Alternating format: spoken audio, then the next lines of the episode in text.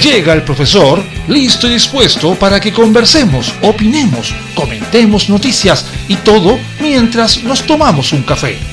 Súmate a esta tertulia con aroma. Comienza Cafeitarse en la mañana con Eduardo Flores en la radio de los monos.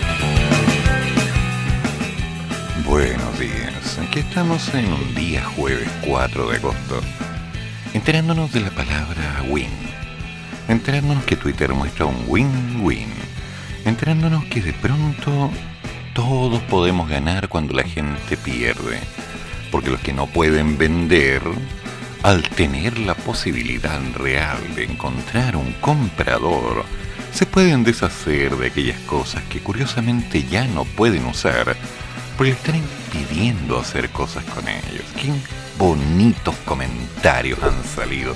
Me he reído bastante esta mañana. Ay, ay, ay, yo no entiendo cuál es la idea. Sinceramente me quedé helado al escuchar esto. Porque no tiene ningún sentido. Simplemente no tiene sentido muchas veces las personas van a querer vender. De hecho, hay muchas forestales que están vendiendo porque no les sirve de nada tener los predios tomados, ¿cachai? Y los tienen en conflicto. Y lo único que quieren es venderlo y irse para otro lado donde no haya conflicto. Eh, y también les conviene, uno puede generar una situación de win-win. Una situación de win-win. Qué bonito. ¿Cachai? Sí, así fue como sonó.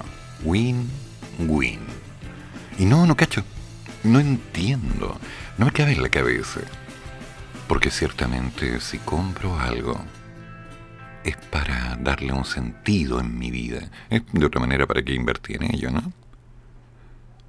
Pero esto de déjalo ir, no importa, si sácale la ganancia que puedas, aprovecha el momento, ve la opción, puedes empezar de nuevo, tienes la posibilidad, te abrimos las puertas para que tengas grandes expectativas en otros lados, Suena como despedida de empresa que te acaba de decir hasta luego, desvinculado. Básico. Básico. ¿Están de alguna forma poniéndose de acuerdo para destruir realidades con las palabras? ¿Están jugando acaso con esa intencionalidad natural de incitar al dejar ir? No, eso no está bien. Así no funciona. No, no, no, no, no, no. Para que las cosas funcionen bien, tienen que haber elementos tanto de respeto como de cooperación. Las partes tienen que trabajar unidas. Esta mañana me levanté, sonaba mi despertador, miré la hora, no, no la miré, siquiera miré la ventana. Ya no ha salido el sol, no hay luz, todavía debe ser temprano. Me levanté y puse la cafetera. Yo me quedé hasta las 2 de la mañana preparando un material. Cansado, muy cansado. Y de pronto, heme aquí, pensando, ¿cuántas personas se quedarán haciendo cosas hasta las y tantas de la noche todos los días, trabajando al máximo para poder rentar y obtener aquello que necesitan? En la mañana, al igual que yo, dudan si es que vale la pena salir de la cama porque, aunque no sea el lugar más cómodo, aunque no sea el lugar más adecuado para seguir en el día, uno dice, por lo menos aquí tuve un poco de tranquilidad, pero no. Nos levantamos, hacemos lo necesario y vamos de nuevo a la batalla. Por nuestras familias, por nosotros mismos, por el compromiso, por la promesa hecha, algunos por no quedar mal, algunos para no defraudar a nadie. Y al fin y al cabo, nos enteramos que después de un tiempo, mucho de lo que estuvimos haciendo, da lo mismo, total, son solo cosas, hay que tener un win-win. No. Así no funciona esto.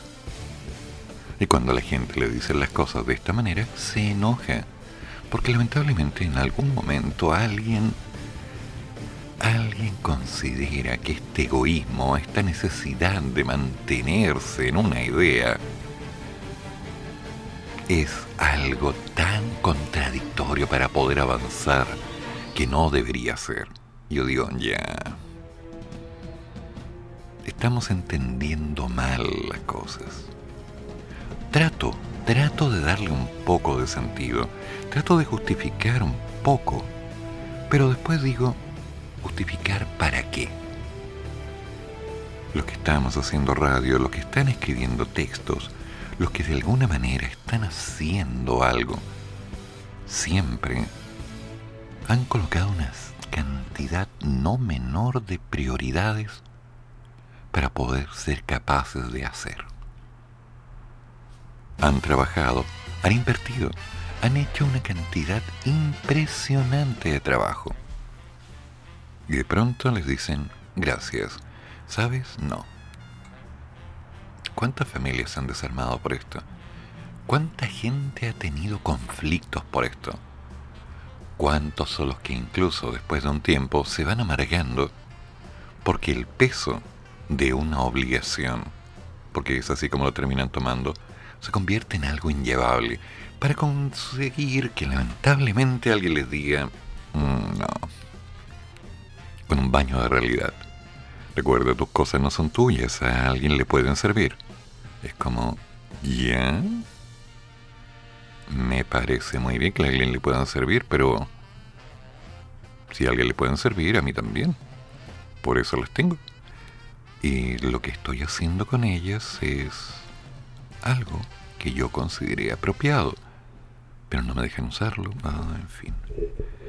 Tantas promesas fatuas, tanta poca elegancia. Jackson reabre la discusión por esta expropiación y precio justo, tras asegurar que no siempre es igual al valor verdadero. A ver, el ministro secretario general de la presidencia, el señor Jackson, reabrió el debate en torno a la contravenida denominación del precio justo que la propuesta constitucional establece para las indemnizaciones por expropiación. Precio justo. El artículo 78 del texto, que se plebiscitará el 4 de septiembre, indica que la propietaria o el propietario, mira cómo defiende los derechos de género, ¿eh?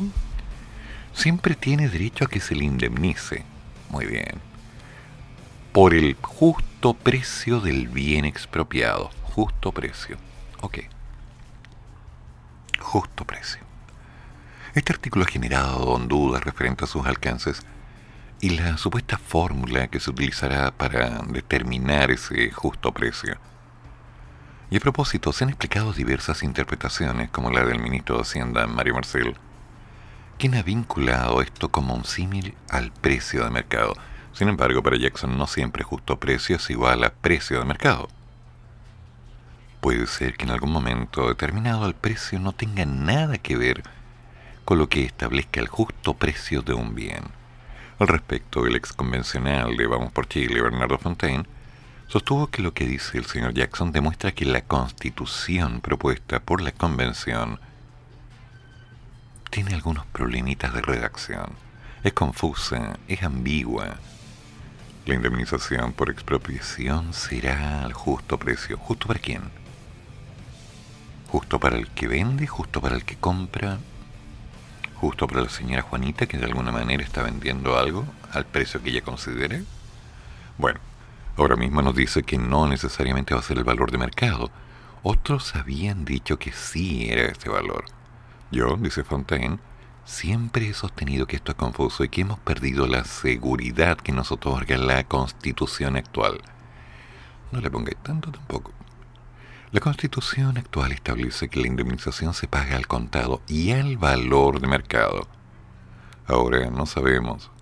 Podría haber casos que sí, casos que no. Y el ministro ha sembrado una nueva cota de incertidumbre. En cambio, la ex constituyente de Chile, Vigno, Bárbara Sepúlveda, comentó que el ministro estaba haciendo, diciendo que dentro de los debates que, bueno, el aspecto técnico, estaba el estándar internacional.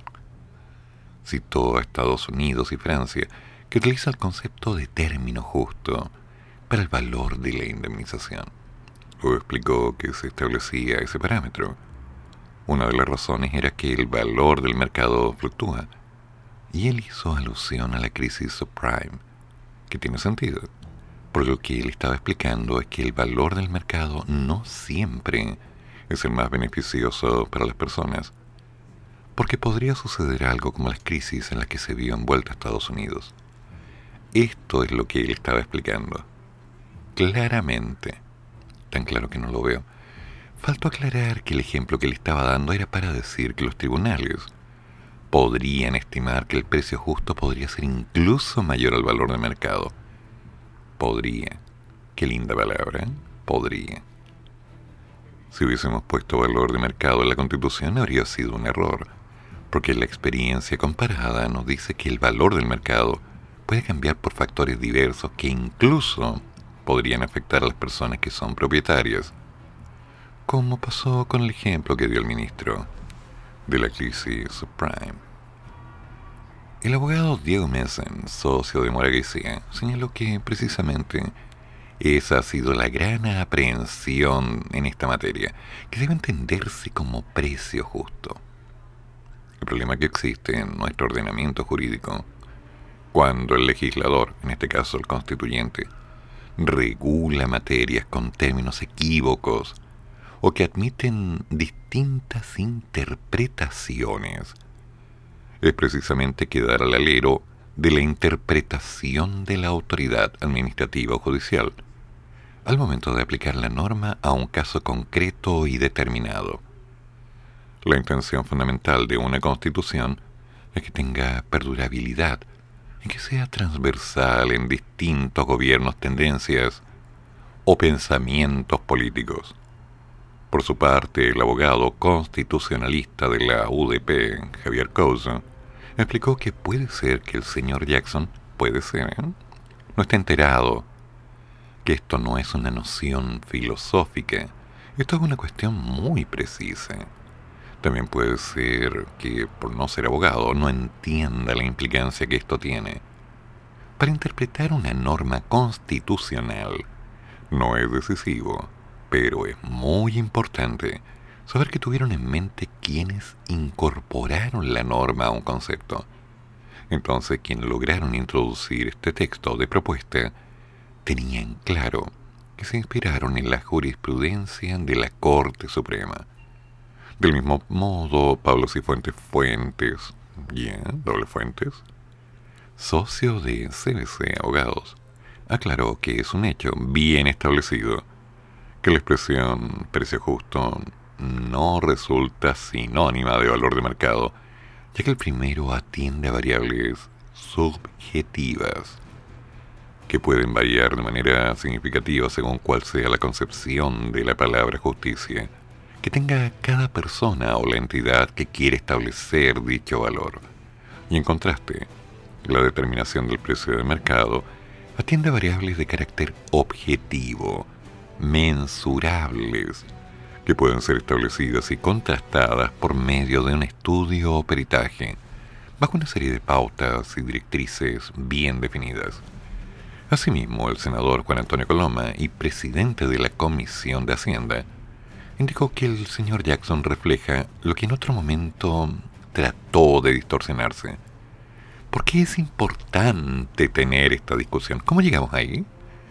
Porque a propósito del texto de la nueva constitución, si es que se aprobara, al hablar del caso de la expropiación, se dijo que el precio justo era el mismo del mercado y quedó claro que no. El ministro nos recuerda en las fallas de la propuesta de la Constitución en materia de derecho de propiedad. Finalmente, el diputado Agustín Romero, quien es miembro de la Comisión de Hacienda, también se sumó a las reacciones por los dichos del jefe de los Express y aseguró que el ministro nos confirma lo que muchos de los convencionales de Vamos por Chile advirtieron, que la compensación a pagar por una expropiación seguramente no corresponderá a su valor de mercado, sino que a un monto menor que el Estado pueda fijar que claramente es un retroceso a lo que hoy nos garantiza el actual modelo de constitución. ¿Se dan cuenta? Yo ahora tengo la opción de ir al portal Fernández Concha a comerme dos italianos, dos completitos con una bebida y pagar solo mil pesos porque eso es lo que considero que vale. Por el costo del pan, el costo de la vienesa, tal vez alguna cosita encima, la sal, la tensión, porque no hay silla, tengo que estar de pie, así que vale menos. ¿De qué estamos hablando? ¿Se dan cuenta? Esas cosas molestan. Esas cosas nos dejan como pensando que algo no está bien. Pero lamentablemente, cuando la gente empieza a ver estas cosas, se entera tarde, cuando ya la política legal está aplicada, que su opinión es lo único que nos vale. Sabemos, y para los que no lo tienen claro, que las propiedades en Chile tienen un valor de acuerdo a ciertas características de comparación, pero no está regulada. Bueno, hay un nuevo decreto que trabaja en ello. Pero, ¿quién le da el valor a las cosas?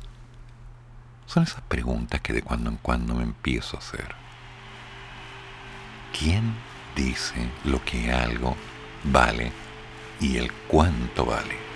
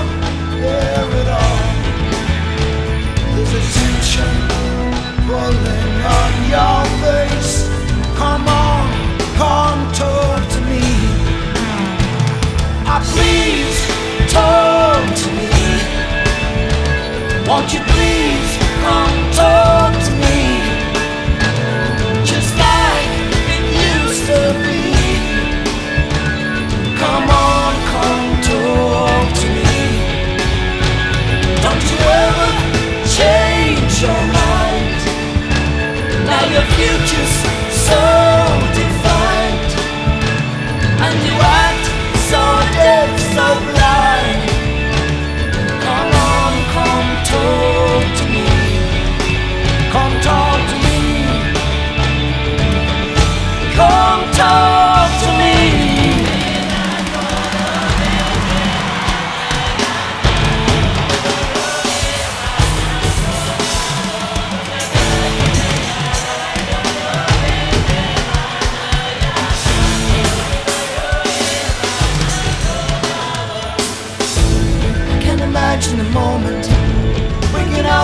silence all the things that we both might say.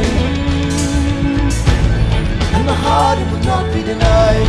Till we're both on the same damn side, all the barriers blown away. Ah, please talk to me. Won't you please come talk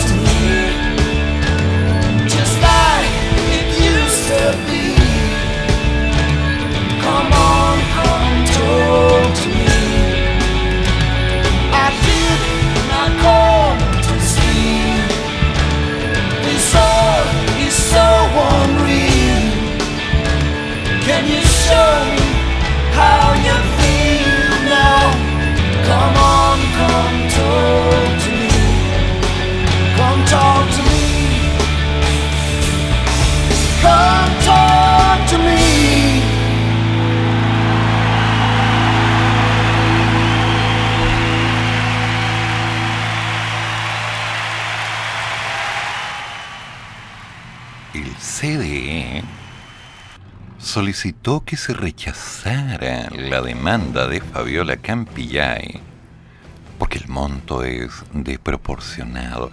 Perdón, ¿no hay precio justo? ¿No? ¿Qué pasó ahí? El Consejo de Defensa del Estado pidió el rechazo de la demanda por indemnización de perjuicios presentada por la actual senadora Fabiola Campillay en contra del fisco el órgano estatal calificó como desproporcionado el monto solicitado por ella y parte de su grupo familiar, que asciende al orden de los 2.200 millones de pesos. Asimismo, el CDN refutó la inclusión de la hermana de la senadora, señalando que de proceder, la reparación debe limitarse al núcleo familiar más cercano, es decir, los padres, los hijos, el cónyuge, tal vez. La acción judicial de la legisladora se basa en el daño sufrido el 26 de noviembre del 2019, cuando fue impactada en el rostro por una bomba lacrimógena, provocándole la pérdida permanente de sus sentidos de visión, gusto y olfato. 2.200 millones de pesos. ¿Será correcto? ¿Alguien le puede poner un valor a eso? Si alguien me lo puede explicar, sería muy bueno, porque no, no sé cómo valorar. Bueno, sí sé cómo valorar, se llama actuariado. Pero, ¿qué es lo correcto? ¿Quién puede decidir lo que es bueno o lo que es malo? Y lo que es peor, ¿quién puede considerar que de pronto algo tiene un sentido? Mm, yo tengo mis dudas. Tengo preguntas concretas. En la acción judicial sabemos que la senadora exigió, no pidió, exigió un pago de 2.200. Y de hecho en el documento había detallado que eran 700 millones solo para ella, ¿eh? Solo para ella. No pide tanto. Son los 1.500 restantes para el círculo cercano. Por otra parte, la legisladora apuntó contra los funcionarios policiales que se encontraban en San Bernardo cuando recibió el impacto de esta bomba lacrimógena. Sin embargo, el día martes, el Consejo de Defensa del Estado pidió rechazar la demanda interpuesta. Esto de acuerdo a un documento publicado en la radio.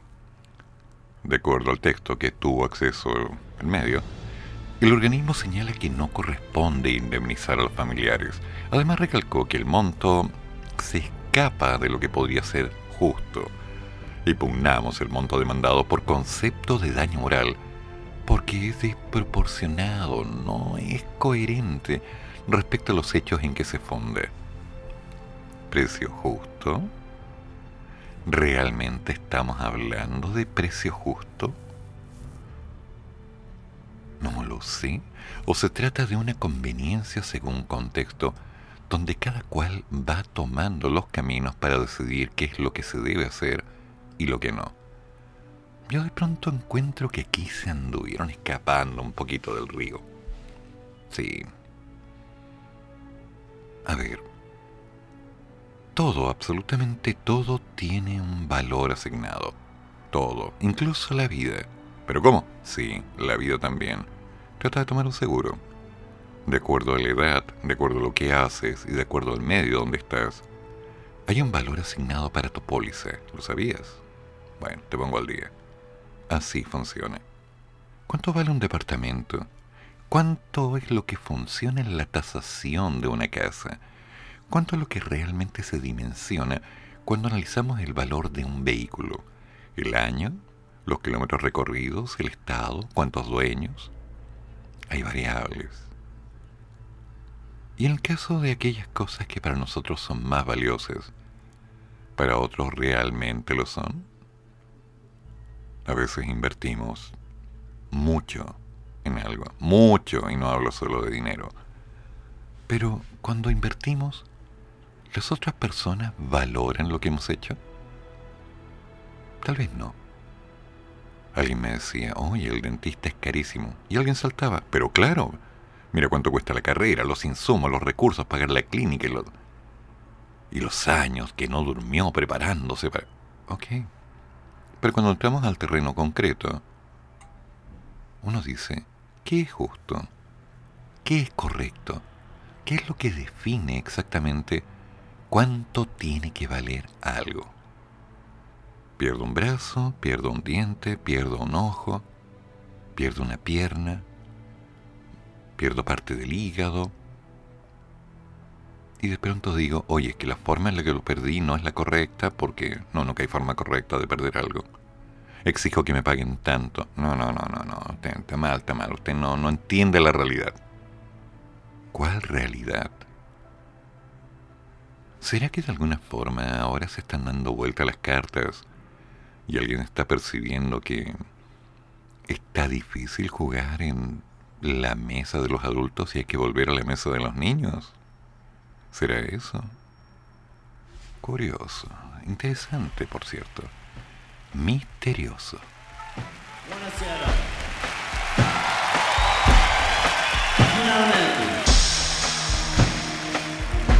Something hot and wet. Steve.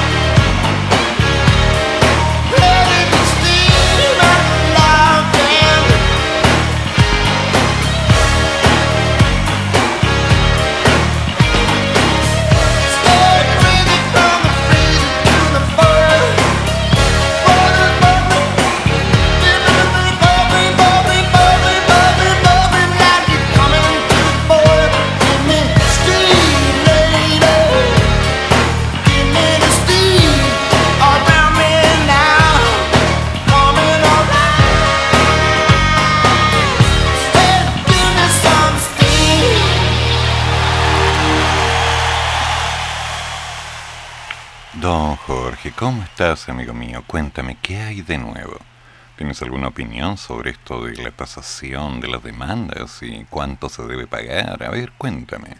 Profesor, muy buenos días. Estaba escuchando las noticias y... A ver, con respecto a lo... a la demanda desproporcionada de la, de la senadora. Eh, si bien no hay hay un juicio de legislador cuando alguna persona no sé, pues queda privada de algún sentido, pierde una extremidad, eh, algo así. Eh, son varios eh, factores. De hecho, lo, que se usa siempre es una tabla que tienen las mutualidades. ¿Cierto? Porque las mutualidades ese sentido tienen más definido. A los porcentajes, por ejemplo, de incapacidad cuando uno pierde, dependiendo, por ejemplo, la profesión o lo que sirve perder, por ejemplo, no es lo mismo perder el pulgar que el índice, que el menor, que perder el antebrazo, el medio brazo, si uno es zurdo pierde el lado derecho hay una, hay una escala, o sea, no una escala formal que se usa en tribunales, pero sí hay una escala del grado de pérdida de autonomía que tiene una persona al perder algún sentido, alguna parte de su cuerpo. Ah, si bien eh, no sé si la, el sentido del gusto y el oído lo perdió eh, completamente la senadora Campillay.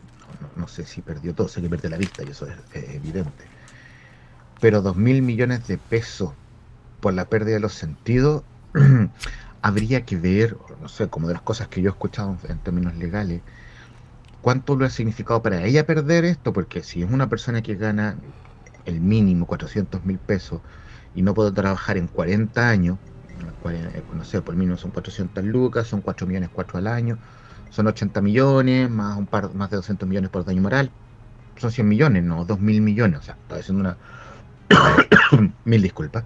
Estoy haciendo una estimación completamente al aire. Pero es así. Creo que los 2.000 millones fue absolutamente excesivo, completamente proporcionado. Eh, muy lamentablemente, la señora perdió, como digo, perdió sentidos. No sé si los perdió completamente. Yo sé que la vista completamente, los otros no lo sé. Pero no, esta señora no cuenta con mi confianza, mi confianza pública le encuentro una persona de baja categoría en ese sentido, de mandar a quemarlo todo, entre la rabia y todo, no podéis mandar la cara todo, después tirarte a senadora, hacer defender los derechos humanos y mentir descaradamente.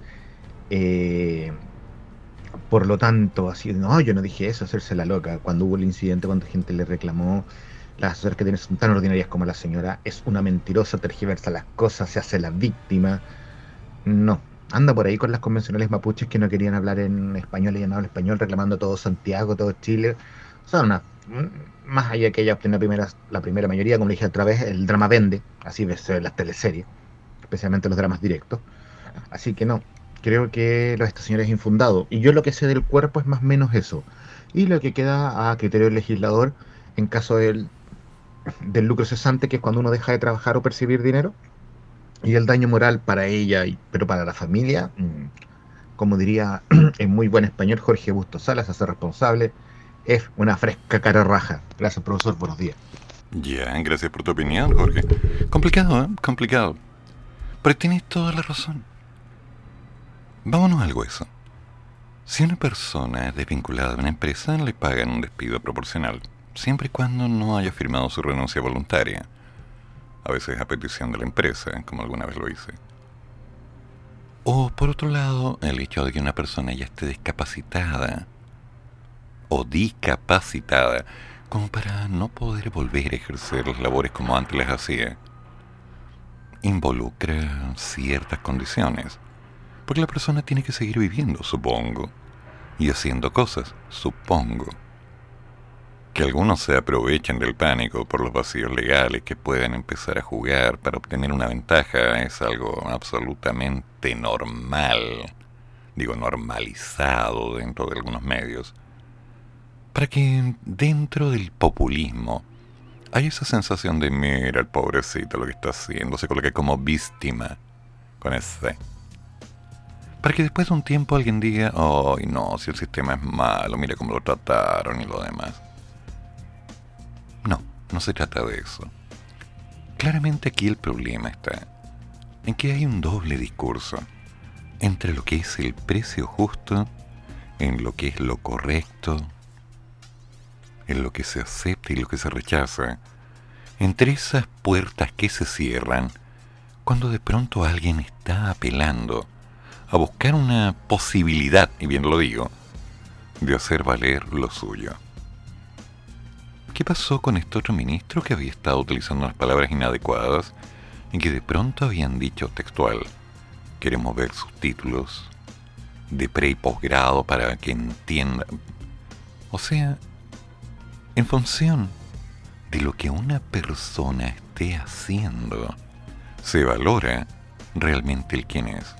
Y vamos a seguir empezando a discutir. Ah, mira, estudió pregrado y salió bien, pero universidad de este estilo y en esta universidad y haciendo, ay, no. Vamos a empezar con eso. Vámonos atrás. Uy, mira dónde hizo la media, mira dónde estudió la base, mira dónde nació, mira el apellido, mira la sangre que tiene, roja, qué asco. Vamos a para atrás. Por favor. Si uno de los problemas más graves que tenemos es que lamentablemente la palabra justicia está un tanto vapuleada si es que no manoseada. Porque en términos objetivos ha perdido objetividad. Y en términos subjetivos, la opinión de todos es la única valiosa. Recordemos que dentro de los medios, todo el mundo es juez. Todo el mundo decide lo correcto.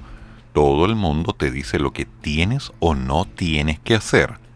Y todo el mundo critica, porque nunca vas a ser el bueno que hizo las cosas bien siempre vas a ser el malo en la historia de la... Así me pasa. Bueno, en este caso, como diría Maquiavelo, si vamos a ser el malo hay que ser un malo memorable, como corresponde, y que pase lo que tenga que pasar. O bien, lo que hemos estado haciendo en el país durante los últimos, que eran 50 años, tal vez más, que es simplemente dejar que las cosas pasen y seguir con nuestras vidas. Mm, no sé sinceramente ahí yo entro en estas dualidades. Porque lo importante, independiente de las acciones que tomen otras personas con respecto a nosotros, es que nosotros tenemos varias posibilidades de seguir construyendo. La señora Campillay, senadora, está ganando un sueldo en función de lo que está haciendo. Y en función de toda su trayectoria tiene muchas posibilidades de seguir haciendo más respecto al hecho de que alguien pueda valorar cuánto realmente es lo que corresponde como indemnización y quién la tiene que pagar, Consejo Nacional de Defensa del Estado, etc. Hay variables que se tienen que definir en una mesa. Y cuando se definan, se van a empezar a establecer cánones.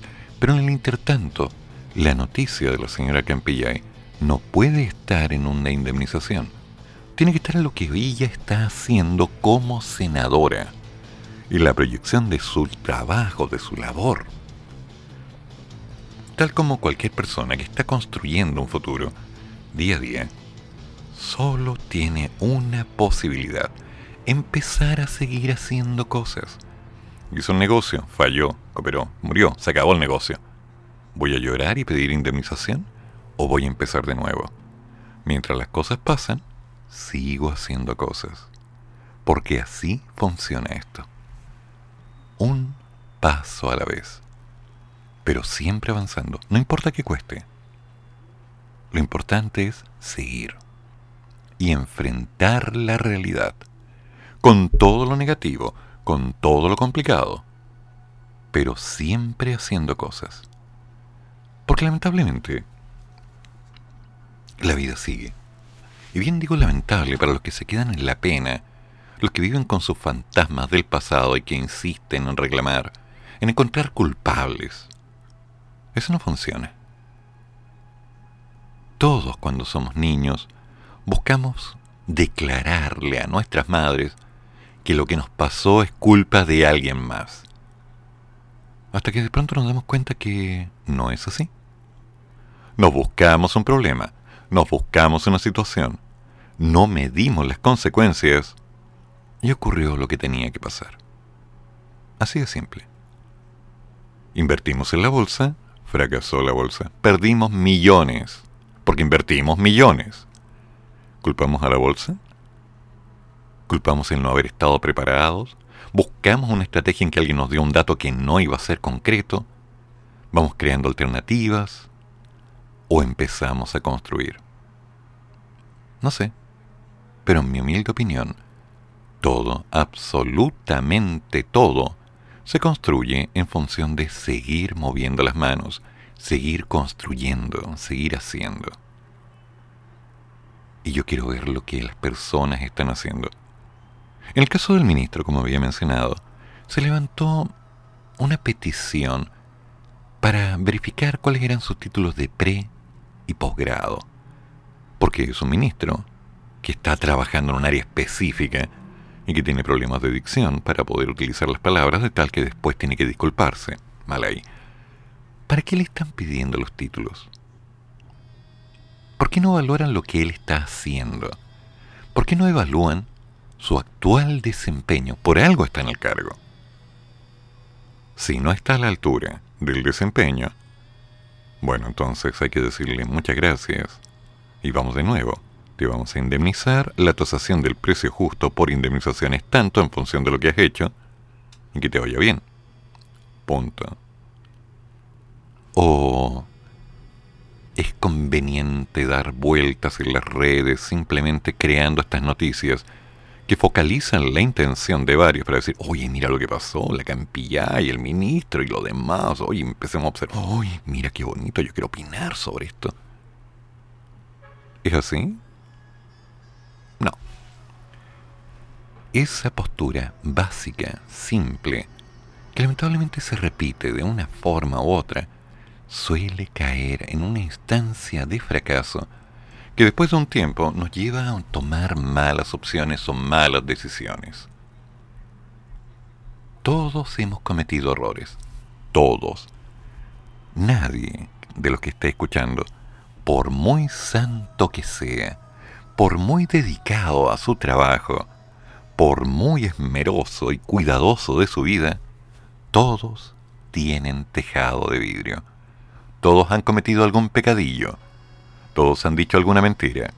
Todos, me incluyo, hemos hecho algo que no deberíamos haber hecho.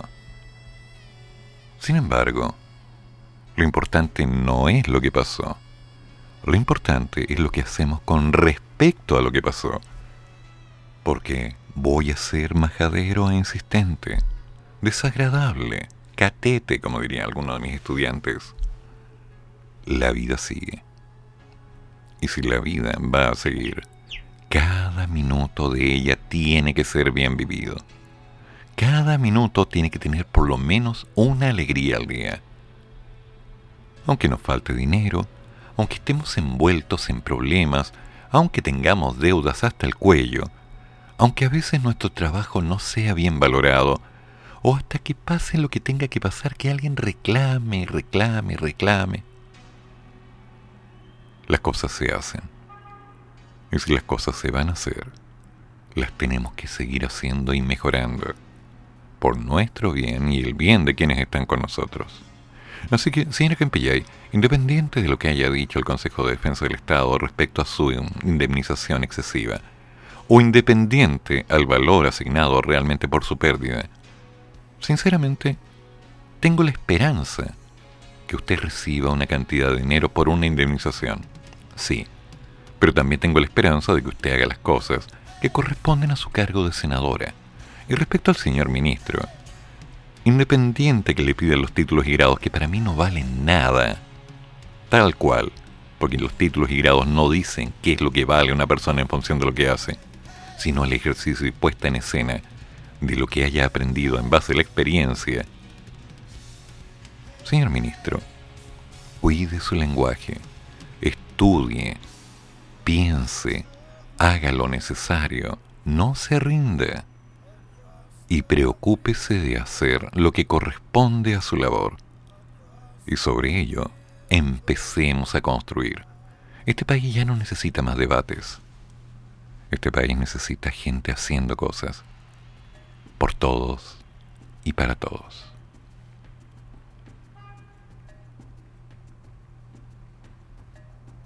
Como debe ser.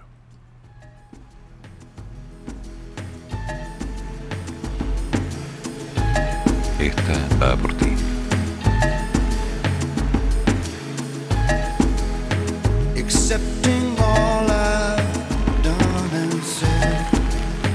I want to stand and stare again till there's nothing left out. Oh.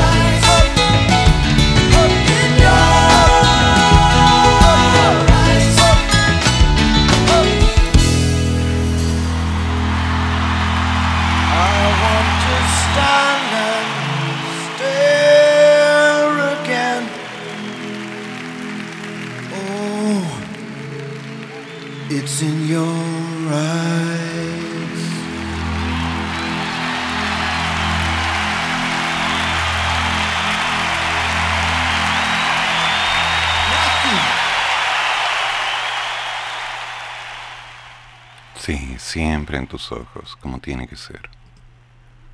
No se interprete mal. No se interprete mal, por favor. Me estoy dando un gusto al colocar este tema, porque en lo personal me llena de energía, me recuerda muchas cosas que de algún momento ya viví, algunas cosas que estoy viviendo y algunas cosas que espero vivir. Siempre pasando el día, siempre creando algo nuevo, siempre recordando las razones por las cuales hago lo que hago. A veces es lo que le da valor al intentar levantarnos cada día. Hay opciones. Puede pasar cualquier cosa. Pero independiente de lo que pase, lo importante es seguir. Siempre hay que seguir. Siempre hay que intentar algo nuevo. Siempre hay que lavarnos la cara, ponernos tranquilos y construir. Porque algo bueno va a pasar si no se encuentre haciendo algo.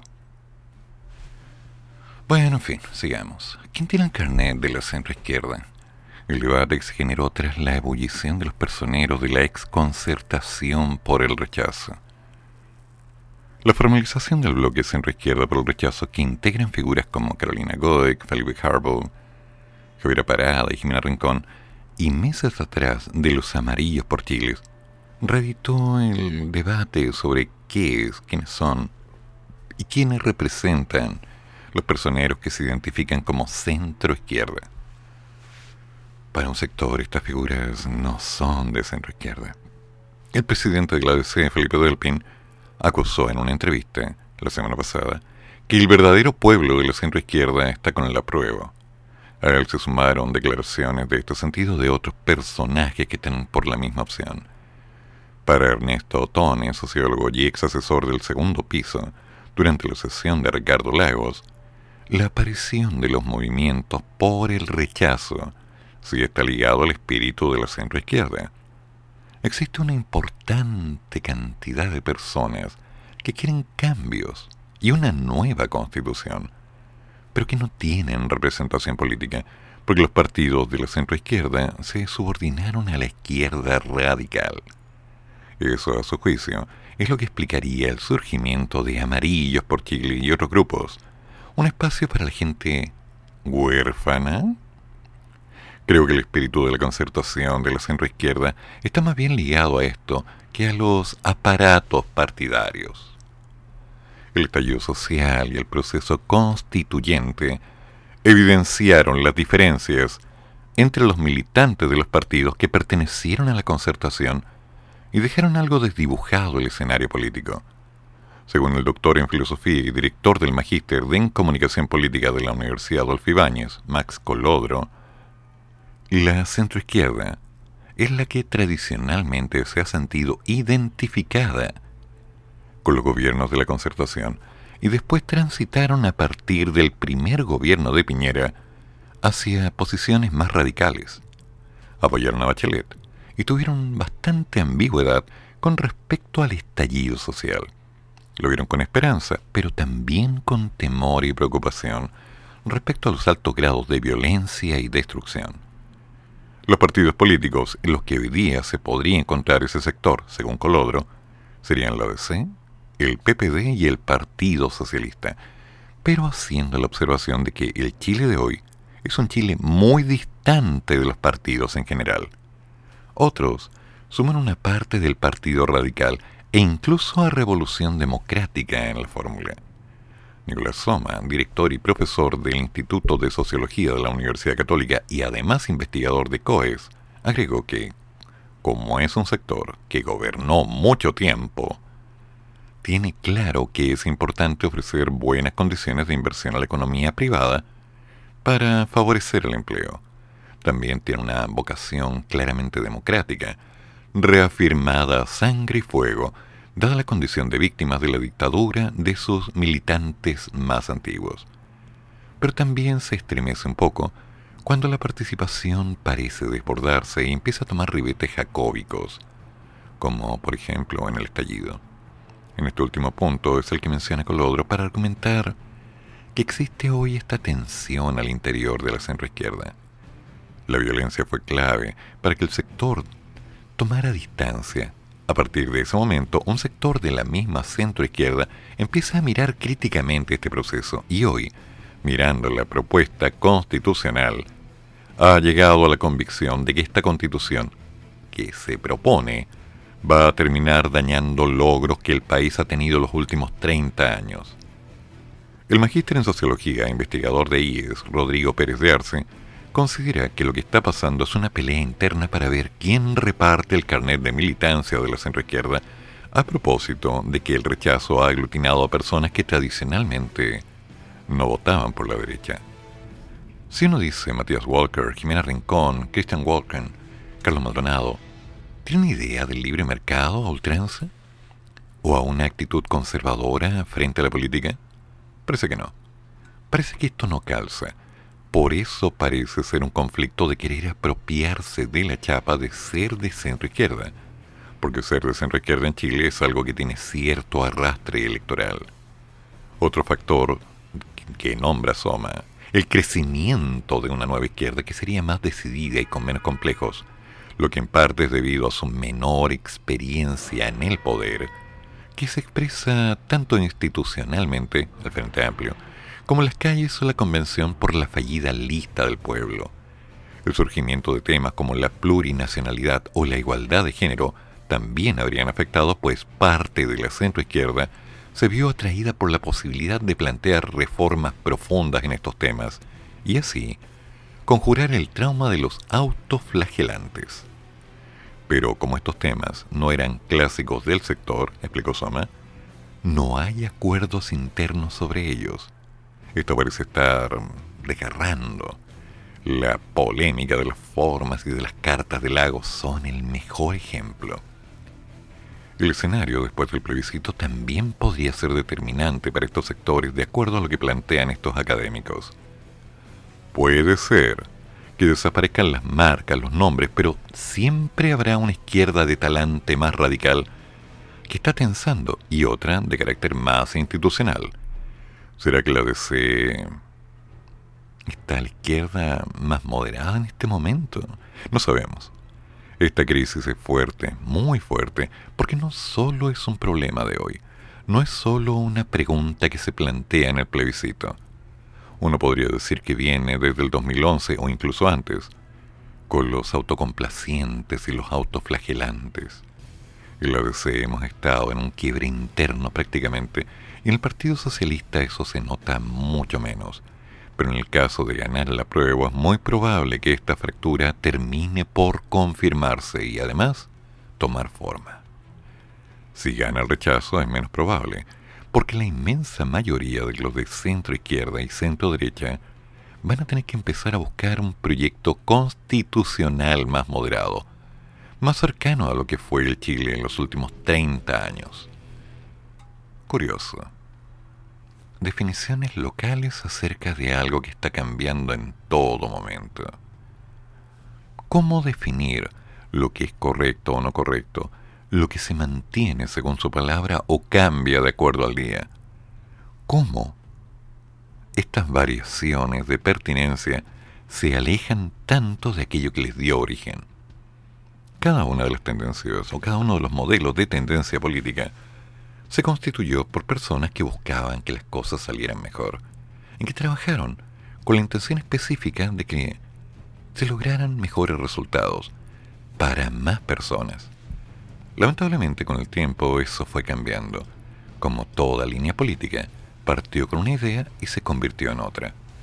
Entonces, lo que está pasando a la vista de todo el mundo es que lamentablemente algunos de estos políticos han notado que el sol ya no está dando en este lado del árbol, así que al ver menos hojas, buscan inmediatamente otro más adecuado, con un tronco más firme, con tal vez algunos frutos dulces y sabrosos, tal vez con algo que les permita empezar a seguir creciendo. Necesidades individuales, opciones personales que les permiten lograr según sus propias características de precio justo. Tanta facilidad de palabra, digo yo. ¿Por qué hacen esto? Lo hacen porque están ahí porque todo el mundo ha permitido que ahí estén. Así funciona esto. No me tiene que gustar. Solo así funciona.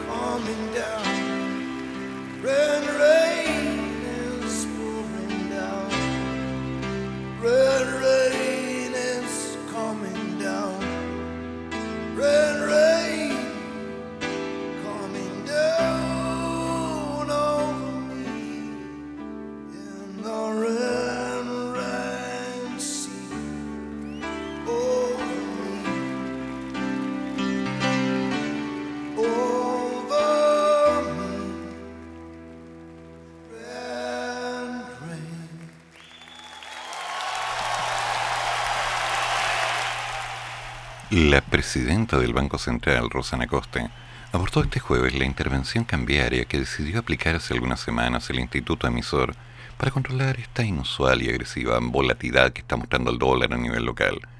Y destacó que la medida ha logrado mitigar las distorsiones que estaban afectando al mercado cambiario local. Y así lo aseguró durante una charla magistral en el vigésimo sexto reencuentro empresarial Construyendo Futuro, organizado por la Cámara Regional de Comercio de Valparaíso.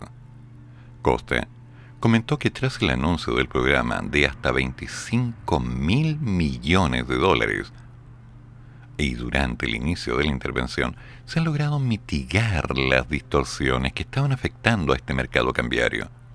Y es así como diversos indicadores muestran que la conformación de precios y volatilidad ha mejorado. Asimismo, expuso que las intervenciones han sido siempre un proceso complejo, y en todos los casos el contexto invita a posiciones encontradas relativas a su pertinencia y oportunidad. El Consejo ha monitoreado de cerca todos estos eventos y solo ha actuado cuando confluyen los antecedentes suficientes y adquiere el pleno conocimiento de su necesidad. Esta vez no fue la excepción. En cuanto al escenario macroeconómico, Costa comentó que está atravesando por importantes cambios, especialmente por el fuerte y rápido deterioro del escenario internacional, además de las proyecciones del crecimiento mundial que se han ajustado a la baja, los precios de las materias primas han caído. Todo en un contexto de alto riesgo. De cualquier forma, es importante dejar claro que más allá de los vaivenes de los datos y la complejidad que esto impone a la evaluación del estado de la economía, las fuerzas y riesgos de corto plazo para la inflación apuntan casi exclusivamente al alza. La inflación ha escalado a niveles impensados. Por ejemplo, en septiembre del año pasado estimábamos que el IPC culminaría para el 2022 en un 3,5, cifra que se ubicó en 9.9 en nuestro informe de junio del mes pasado. Y estimamos volverá a aumentar en el próximo IPOM. Y uno dice, complicado, porque además el dólar, que está operando con una leve baja este día, pese a la fortaleza global que ha mostrado la divisa y a las caídas que han registrado en el cobre durante esta semana, mostraba que esta mañana anotaba una leve caída de 1.99 pesos. Estamos hablando en puntas de los 909.86 vendedor y 909.49 comprador. Ricardo Bustamante, jefe de estudios de Capitaria, dijo que el precio del cobre sigue con signos de debilidad. Todo esto debido a las tensiones que hay entre China y Estados Unidos, sumado a la debilidad económica y a su impacto en la cadena del commodity. Por otra parte, el dólar index, que compara el dólar frente a las principales monedas del mundo, también se encuentra con estabilidad a la espera de mayores catalizadores. En tanto, Juan Ortiz Godoy, analista senior de mercados, comentó que las fuertes presiones inflacionarias han tenido como consecuencia que el dólar a nivel global y local se vaya apreciando cada vez más producto de las consecutivas alzas de tasas que ha implementado la Reserva Federal para enfrentar esta inflación del 9,1 que alcanzó la economía estadounidense en junio. Ayer se conocieron varios comentarios de miembros de la Fed expresando su determinación para frenar la inflación y que de ser necesario podrían realizar nuevas alzas de las tasas. No obstante, el mercado entró en modo de incertidumbre y al parecer buscan cada vez más pistas que permitan tener mayor claridad sobre las posibles alzas de las tasas que se darán en septiembre. Uno de los datos a los cuales prestarán atención es el dato de nóminas no agrícolas que podría brindar fundamentos para ver nuevamente volatilidad en la moneda norteamericana en que se dará a conocer mañana viernes. Con una baja del 1,7%, la tercera consecutiva cerró este jueves el cobre en la Bolsa de Metales de Londres, al transarse en 3.46 dólares por la libra grado contado A, que se compara con los 3.52 del miércoles y los 3.54 que había experimentado unos días antes. ¿Se dan cuenta? El promedio mensual quedó en 3.53 dólares por libra y el anual retrocedió a 4.25. El dólar, el cobre, el litio.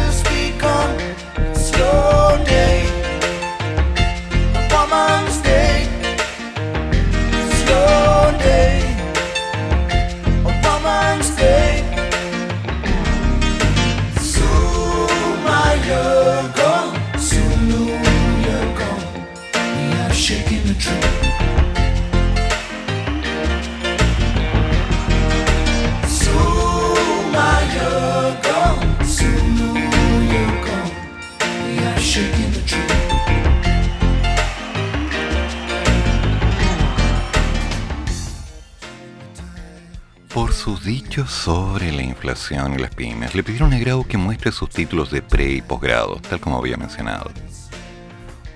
A través de un oficio, un grupo de cinco diputados solicitó al ministro de Economía, Nicolás Grau, que entregue copias autorizadas de sus títulos profesionales, tanto de pre como posgrado. La solicitud formal la realizaron los parlamentarios Frank Sauerbaum, Miguel Mellado, Paula Labra, Camila Flores y Miguel Becker. Sabemos que Nicolás Grau es doctorado en economía en la Universidad de Pensilvania y magíster e ingeniero de la Universidad de Chile. Eh, todo esto se dio luego de que el secretario de Estado afirmara que la diferencia de las personas, que son los consumidores finales, y la inflación trae tanto costos como beneficios para las pymes. Mm, como que les gusta hablar mal. Estos dichos sacaron varias ronchas en los gremios de las pequeñas y medianas empresas que acusaron una desconexión brutal por parte del ministro. La diputada Laura, una de las firmantes del oficio, indicó que solicitarle las copias de sus títulos es una manera de manifestarle que el tenor de sus declaraciones no se condice con su cargo ni con sus pergaminos académicos. Después, el ministro de Economía, en conversación con el programa Podría ser peor de Radio Bio Bio, emitió una autocrítica. Yo estoy seguro que en el trabajo esta mala frase se irá dilucidando de a poco y retomaremos la confianza que hemos tenido todo este tiempo. No sé qué confianza. Durante la entrevista, el señor Grau expresó que tenía claro, completamente claro, que las pymes lo han pasado muy mal en términos de reducción de ventas y la dificultad para desarrollar sus negocios. Han habido quiebras. Por último, remarcó que creía que más allá de una mala frase, porque estábamos de acuerdo en que así lo fue, lo que importa más son los hechos y no solo las palabras. Y nosotros en eso hemos tenido un trabajo muy positivo con las empresas de menor tamaño, las MIPIMES. Hmm. Tanta falacia, tanto cuento, tanto dime y te diré. Y la prensa, que llamamos prensa, se dedica a tomar esta información y lanzarla delante de todos para buscar una tendencia al sesgo. Insisto, ¿tiene sentido hacer algo tan ridículo como pedirle las credenciales a una persona que está en un cargo al cual ha llegado por mérito y trabajo? No. Es simplemente una falta de coherencia.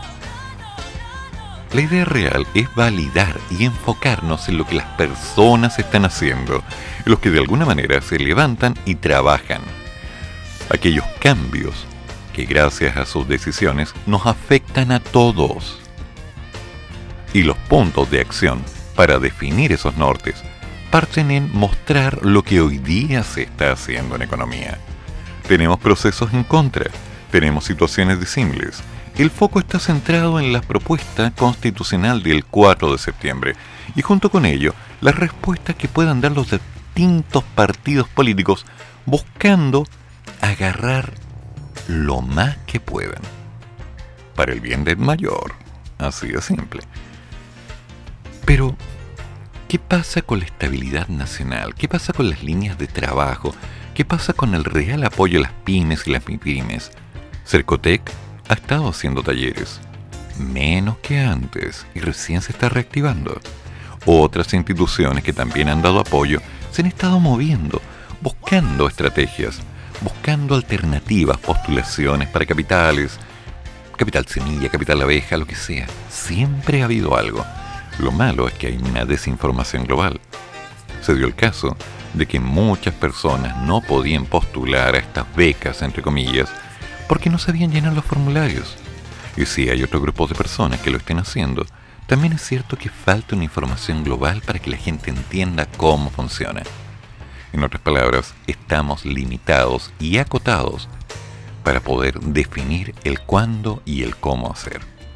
Aprendizajes que tomarán tiempo, aprendizajes que de alguna manera apuntan a un norte específico, el que la gente esté más preparada. Insisto, hay que trabajar fuerte en lo que es educación financiera, hay que entregar educación cívica, hay que explicar las cosas en sencillito para que la gente que es inteligente y la gente que tal vez no lo es tanto, y lo voy a decir así para que duela, entienda sin ninguna dificultad, porque aquel que recibe una buena explicación y aquel que puede hacer preguntas va a encontrar respuestas, siempre y cuando tenga las ideas claras.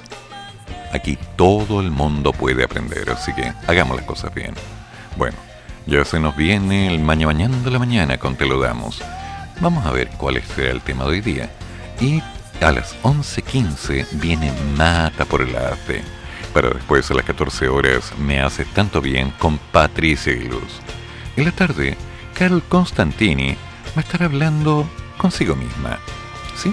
Conversó internamente para definir algunos elementos y simplemente hoy día ella explicará un punto de vista personal en base a situaciones personales a las 18 horas. Y a las 21 horas, Mr. Clásico con Juan Carlos Saga, siempre con un poco de jazz, blues, el sabor interno del alma. No se lo pierdan. Hay que hacer que las cosas valgan la pena. Y respecto a Te lo damos, veamos. ¿Qué estará haciendo nuestro querido amigo? Te lo damos. Porque no me ha contado todavía qué es lo que va a salir en el programa de hoy. A ver. Ah, sí. Hoy día recordando a esos policías o detectives que daban su vida por defendernos desde el televisor o desde el cine. ¿Cuál te gustaba? ¿Cuál necesitamos hoy? Avaresta, Starkey Hatch, Columbo, la reportera del crimen, Koyak. Hoy día nos vamos a ir con la ley y el orden. Así que a prepararse, porque esto no para. Y la radio sigue. Recuerden, todas las opiniones vertidas en este programa son de mi exclusiva responsabilidad. Que tengas buen día, donde quiera que estés. Cuídate. Termina el programa, pero sigue el café. Y el profesor ya volverá para otra vez cafeitarse en la mañana, aquí, en la radio de los monos.